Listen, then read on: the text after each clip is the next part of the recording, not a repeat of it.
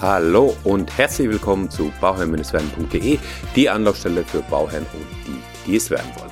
Mein Name ist Maxim Winkler, ich bin Architekt und Bauherr und möchte dir dabei helfen, Bauherr zu werden.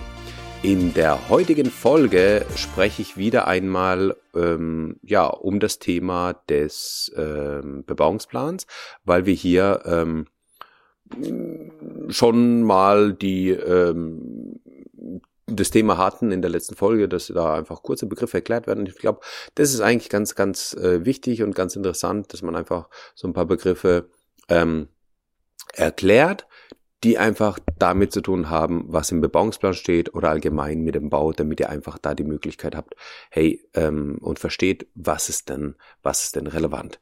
Und ähm, heute möchte ich mal mit dem, mit dem weiteren Punkt aus dem Bebauungsplan eben weitermachen. Das ist der, oder das sind die Begriffe der GRZ und der GFZ. Ähm, und da muss ich sagen, ich finde die, ich finde diese, diese Abkürzung sehr verwirrend. Ja, also das ist von vornherein schon immer so gewesen. Eigentlich ist es sehr verwirrend. Viele verwechseln es auch, das eine mit dem anderen. Und ähm, da muss man einfach nur wissen, dass, ähm, naja, dass äh, die ähm, Begriffe, wenn man die jetzt, also GRZ, beides fängt mit, mit, mit äh, G an und hört mit Z auf. Das, ja, einmal ist ein R dazwischen, einmal ist ein äh, F dazwischen.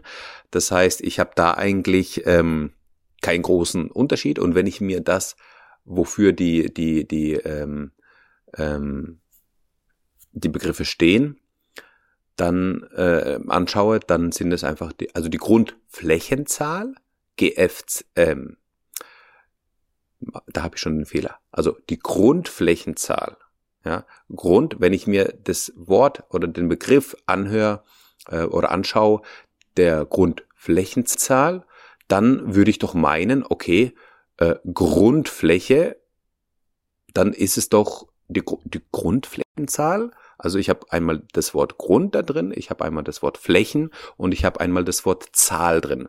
Also rein logisch wäre es doch so, dass die Grundflächenzahl dann GFZ abgekürzt werden sollte.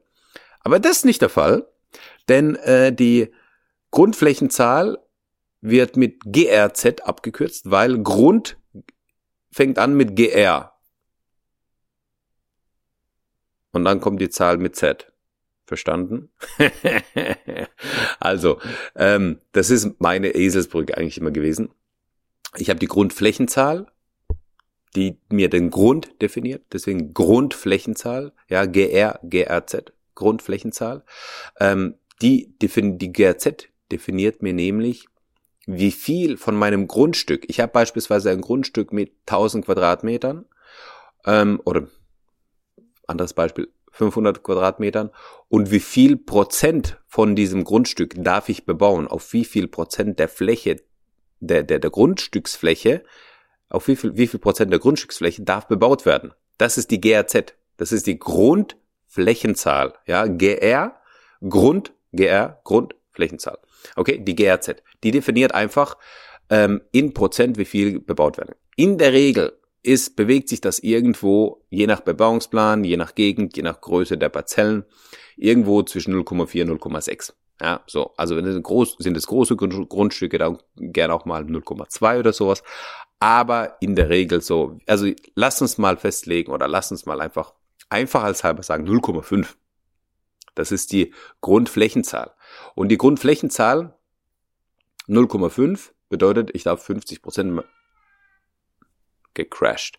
Ich hoffe, ihr habt es gehört. Ähm, ich werde gerufen. Äh, die Grundflächenzahl bedeutet 0,5 Prozent der Fläche darf bebaut werden. Ja, das heißt 500, 250 Quadratmeter, was sehr viel ist. Deswegen ist es eigentlich ja, 0,5 eher bei kleineren Parzellen und das andere ähm, eher bei den größeren Parzellen. Was ist die Geschossflächenzahl?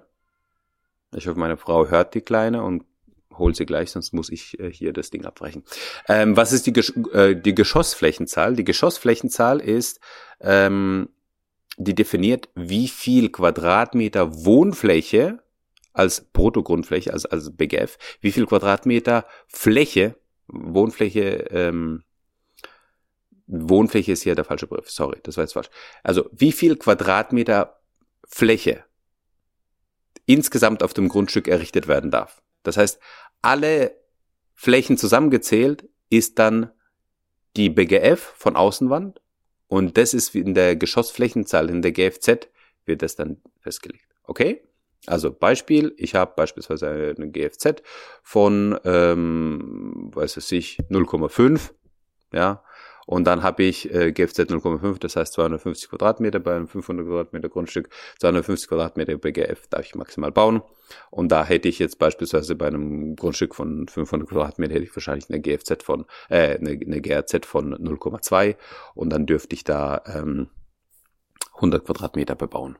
So, Größenordnung. Ne? Also 100 Quadratmeter von oben drauf geschaut, 100 Quadratmeter von einem Grundstück darf ich bebauen und insgesamt 250 Quadratmeter. Aber das ist das, was mit der GRZ und GFZ angegeben wird. GFZ ist immer höher als die GRZ. Deswegen darf man das nicht vergessen. Und bevor ich jetzt noch weiter gerufen werde von der Kleinen, weil meine Frau vielleicht dann doch irgendwie beschäftigt ist oder nicht da ist, ich glaube, ihr hört es, Babyphone lässt grüßen äh, gehe ich mal zu ihr und äh, ich wünsche euch noch einen schönen Tag.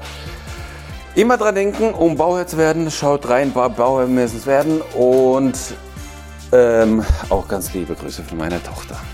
Bis dann!